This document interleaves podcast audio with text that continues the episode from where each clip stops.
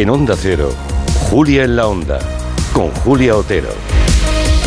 Estamos en Territorio Tech, el espacio donde intentamos que la tecnología se encuentre con la vida. Y hoy tenemos un tema muy interesante que eh, les puede parecer futurista, pero que ya está aquí. Vamos a adentrarnos en el mundo de la agricultura vertical. Sí, sí, agricultura no en la tierra, en vertical, que es una solución innovadora que, mm, bueno, igual para ahora mismo no, pero que podría revolucionar nuestra forma de producir alimentos en ya, ¿eh? durante el siglo XXI por descontado. Francisco Polo, buenas tardes. Muy buenas tardes, Julia. Interesante el tema. Yo voy a decir a los oyentes que si tienen alguna duda después de la charla que vamos a mantener contigo y con nuestra invitada, que vayan dejando preguntas en el 638-442-081, que igual nos, nos ocurren preguntas que a ellos sí. Adelante, adelante. Pues eh, no solamente es interesante, sino que es importante. Lo estamos viendo por toda la sequía que está, que está, bueno, que nos está azotando y particularmente en Cataluña, pero también por otro tema que te quería traer, ¿no? Y es que la Organización de las Naciones Unidas para la Alimentación y la Agricultura, la FAO, estima que para el año 2050 la población mundial va a, alcanzar los 10.000 millones de personas. Qué y esto, pues claro, son muchas bocas que alimentar.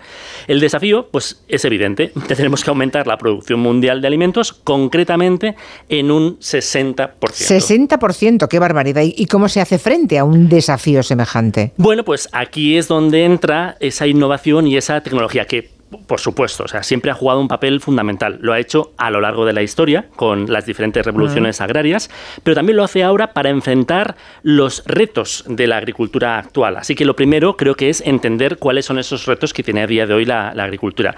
Porque para producir tanto como vamos a necesitar hay que enfrentar pues, cosas como el uso extensivo de la tierra, que sabemos que es limitada, que se agota y que si no se trata bien, pues hace que mucha gente, o bueno, que en algunas partes del mundo saltemos a ese fenómeno de la deforestación que busca eh, pues, eh, nuevas tierras ¿no? que no estén explotadas. O sea, está el uso intensivo de la tierra, está el uso del agua, ese recurso natural escaso, del que cada día somos más conscientes por razones obvias, ¿no?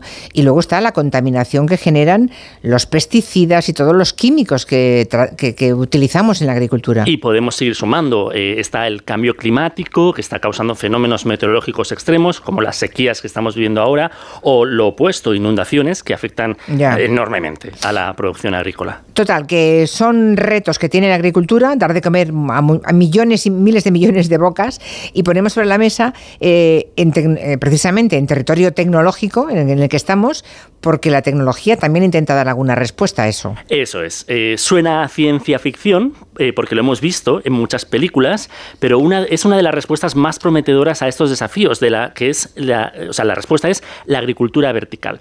Aquí no estamos solamente hablando de cultivar alimentos en estructuras verticales, como rascacielos o torres especiales, con los que se ahorra por cierto, uso de terreno, sino que hablamos también de una forma de agricultura que utiliza sistemas cerrados que pueden reciclar el agua y también minimizar el uso de pesticidas y fertilizantes, por no hablar de cómo se lleva a cabo en espacios cerrados donde no afecta el cambio del clima. Ya, ya. ¿Y es realmente viable? De eso viene a hablarnos nuestra invitada. Eso es. Ese es el debate que te traigo, Julia. Y para hablar de ello me gustaría presentarte a nuestra invitada de hoy, Inés Sagrario, cofundadora y CEO de Econoque, una empresa innovadora enfocada en la que puede ser esta agricultura del siglo XXI. Pues Inés Sagrario, muy buenas tardes. Buenas tardes, Julia. Bienvenida al programa. Nos va a encantar que nos cuentes cosas que, nos suenan como muy futuristas, pero que ya están aquí. Ah, hemos entendido que la agricultura vertical, desde luego, puede ser una solución para el futuro, colocadas en, ahora decía eh, Francisco, como en rascacielos, ¿no? O sea, en grandes edificios, en estructuras verticales, ¿no? A ver, la, agricultura, podemos llamarle vertical o, en interior, al final es al abrigo de, las condiciones climáticas y realmente se puede colocar en cualquier lugar. Puede ser en un edificio o puede ser, o sea, en un edificio existente o en un edificio nuevo, puede ser con mucha altura o en una nave industrial. Bueno, es realmente muy adaptable a, cualquier espacio y normalmente lo que tiene es eh, mucha mayor productividad por metro cuadrado, con lo cual pues nos permite abordar uno de esos retos que comentaba Francisco, ¿no? O sea, pero a día de hoy ya lo estáis haciendo vosotros en, en Econoque, ¿no? Sí, efectivamente. Vale. Y eso necesita, para hacer estas granjas verticales ¿no? de, para la agricultura, habrá que hacer muchísima inversión, supongo.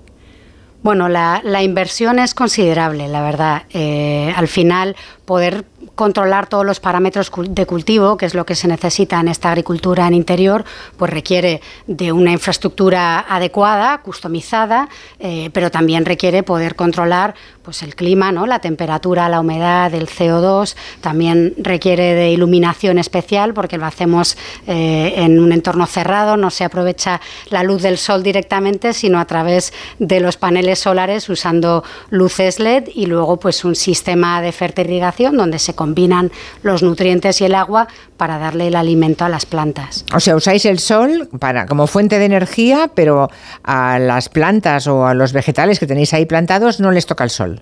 Efectivamente. Nuestros, cultivos están viendo solo eh, unas luces LED que les dan las longitudes de onda que necesitan para, crecer de forma óptima. O sea que con luces LED pueden todas las funciones que hacen eh, las plantas y mm, de todo tipo pueden, pueden reproducirlas. Sí, son unas luces LED especiales. Ah, vale, vale, vale, vale, vale. Luego tenemos el tema, Francisco, pregunta lo que quieras, ¿eh? yo estoy aquí a lo mío porque claro, me interesan muchas cosas. Mira, otra de las cosas que tengo aquí anotadas que quería preguntar es precisamente sobre el uso de la energía, porque claro, depende de la electricidad y a veces cuando la electricidad sube, como ocurrió en los últimos años, esto impacta de lleno en la producción, ¿no? Yo te quería preguntar, Inés, ¿cómo se maneja el desafío ¿no? de, de los costes de la energía? Bueno, yo creo que, la energía es la pregunta del millón en el caso de la agricultura en, interior y en nuestro caso, bueno, pues siempre hemos tenido muy claro que nosotros solo queríamos usar energías renovables. En nuestro laboratorio pues tenemos paneles solares para, abastecernos y en las instalaciones piloto que hemos, que hemos montado, pues ahí es con un acuerdo de un, un PPA, un acuerdo de compra de energía renovable con nuestro partner que nos permite tener esa energía a un precio razonable y a largo plazo, ¿no? sin, sin estar al, al margen de estas oscilaciones y el uso de, pesticidas para luchar contra las plagas, porque también este es un tema delicado. ¿eh? Estamos también ah, usando mucha, muchos productos químicos, esos muchos pesticidas, que luego en, los ciclos vitales no, nos vienen nada bien al planeta, ni a nosotros, ni a los animales, ¿no? ni, a, ni a las aves. ¿También se puede limitar con la agricultura en vertical? Se puede eliminar completamente. ¿Eliminar del todo? Sí, nosotros no usamos ni un solo pesticida, ni fungicida, ni herbicida. Al final nuestras instalaciones funcionan como salas limpias. Para entrar dentro tienes que ir pues, con tu bata limpia, con protector de pies, con, un gorro en el pelo. Bueno, entras como si fuera en un laboratorio o en una nave espacial. Y para no contaminar a las plantas que están allí. vale, eso es, para evitar traer cualquier bichito de fuera. Porque al final las condiciones son tan buenas para el cultivo de las plantas que serían favorables para cualquier otro ser vivo que entre ahí dentro. Así que oh, tenemos que cortarlo de, raíz. O sea que es eh, extraordinariamente ecológico, podemos decir.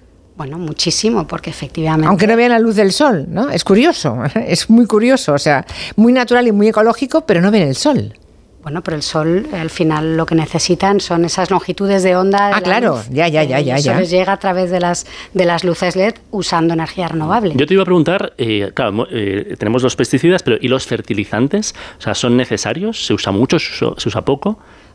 Obviamente las, las, plantas nosotros cultivamos de forma hidropónico y normalmente la, la agricultura en interior es, es, de forma hidropónica, con lo cual no usas tierra, eh, que es donde suelen estar los nutrientes que alimentan a las plantas, y entonces pues lo que usamos es un sistema de, riego recirculante donde en el agua se le añaden los nutrientes que necesita la planta y los puedes ir variando en función del estado en el que se esté desarrollando la planta. Ese sistema eh, se vuelve a reutilizar todo el rato, es, la planta va absorbiendo lo que necesita y lo que no vuelve al mismo depósito, nunca va a un acuífero, nunca te va a sobrenitrificar un espacios subterráneos, nada. O sea, que ahí protege. Y decías lo del cultivo hidropónico. O sea, yo he visto algunas fotos, son como unas gelatinas donde crece la raíz de la planta, ¿no? No, no necesariamente. El, cultivo hidropónico simplemente es que es sin tierra, pero puede ser con diferentes eh, soluciones. Hay veces que están las raíces directamente en, una tubería con agua, eh, o puede ser con, eh, con fibra de coco, con, con diferentes sustratos inertes. Pero vamos a ver, a ver un momentito que ahora me acabo de quedar yo perpleja. ¿Sin tierra? Sí, sí, sin tierra. O sea, la agricultura, cuando estamos hablando de agricultura en vertical, ¿no hay tierra? Yo me imaginaba, yo estaba visualizando ¿eh? Inés, yo, yo, yo, lo confieso abiertamente.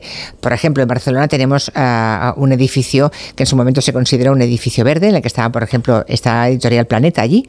¿eh? Eh, es una estructura verde, entonces ves plantas por todas partes, pero hay jardineras con, con tierra. O sea, no estamos hablando de eso, quede claro. No, no, no estamos hablando es agricultura sin tierra. Sin tierra. Efectivamente, están las plantas, las raíces de las plantas, que es a través de donde eh, se nutren de los alimentos, van directamente al agua con la solución nutritiva. Em, y las, las raíces se pueden sustentar no necesariamente en la tierra, sino en cualquier otro sustrato. Madre mía, madre mía. Me cuesta, yo estoy segura que los oyentes también estarán, eh, estarán dándole vueltas a esto. pero que se puede, ya, pero ahora, viene lo siguiente, pero que se puede cultivar. Ah, una lechuga puede crecer así, pero un tomate, pimiento, eh, judías, mm, eso no, ¿no? De eso todo. ¿Sí? Sí, a ver, en realidad en, interior eh, se han llegado a cultivar hasta 300 cultivos diferentes, pero, pero bueno, luego ya... No, pero melones no, un melón no sea viable.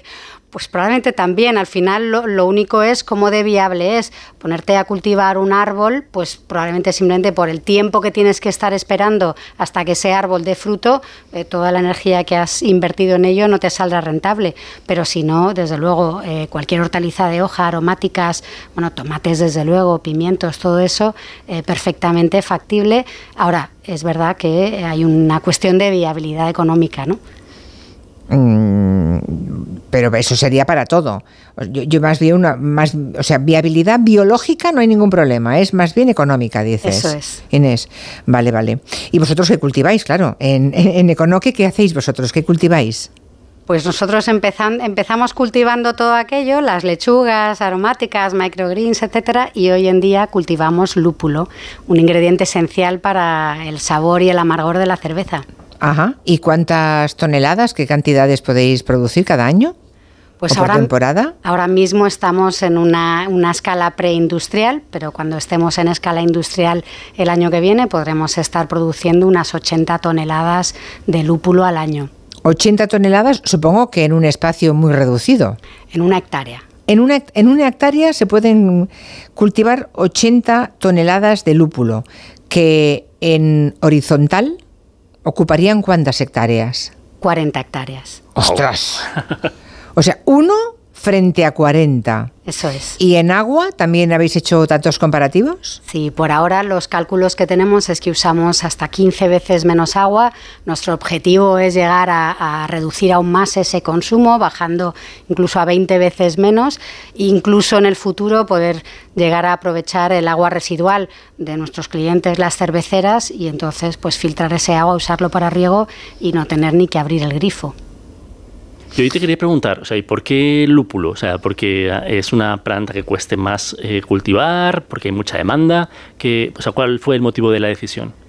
Pues empezamos a cultivar lúpulo porque empezamos a buscar cultivos que hoy ya tuvieran riesgo climático. Vimos que los consumidores no estaban necesariamente dispuestos a pagar más por, por las lechugas o por las aromáticas, pero sin embargo eh, un cultivo que ya está teniendo problema en campo. El, lúpulo se cultiva en muy pocos lugares. En España es en el Valle del Órbigo, en León, pero son como unas 500 hectáreas, pero el 80% se produce entre Alemania y el noroeste de Estados Unidos.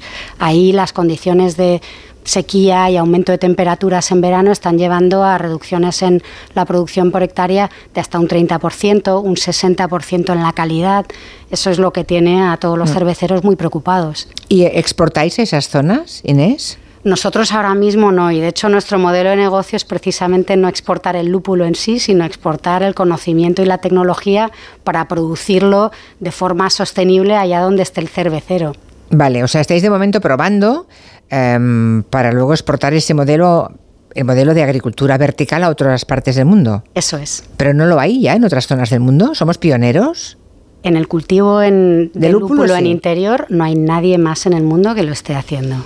Y supongo que deben llamar a vuestra puerta, sobre todo los alemanes ¿no? y americanos. Pues sí, claro. Hemos, hemos despertado bastante interés de las principales cerveceras.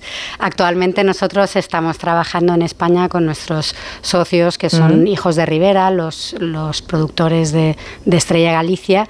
Em, y bueno, pues hasta ahora y por lo menos este año y el que viene estaremos trabajando sobre todo con, con Estrella Galicia, con hijos de Rivera. Ah, muy bien, o sea, una estrella Galicia, claro, ahí está, madre mía. Una pregunta para, para ti, Inés Agrario, escucha. Buenas tardes. En esto de la agricultura vertical, ¿se podrán cultivar melones y sandías con lo ah. que pesa eso? Pregunto. La curiosidad de los melones y las sandías. Bueno, decías Inés que ¿por qué no? A medio plazo. Sí, no hay problema. Al final, eh, la, verticalidad no la tienen que tener los melones, sino las estructuras en las que crecen esos melones.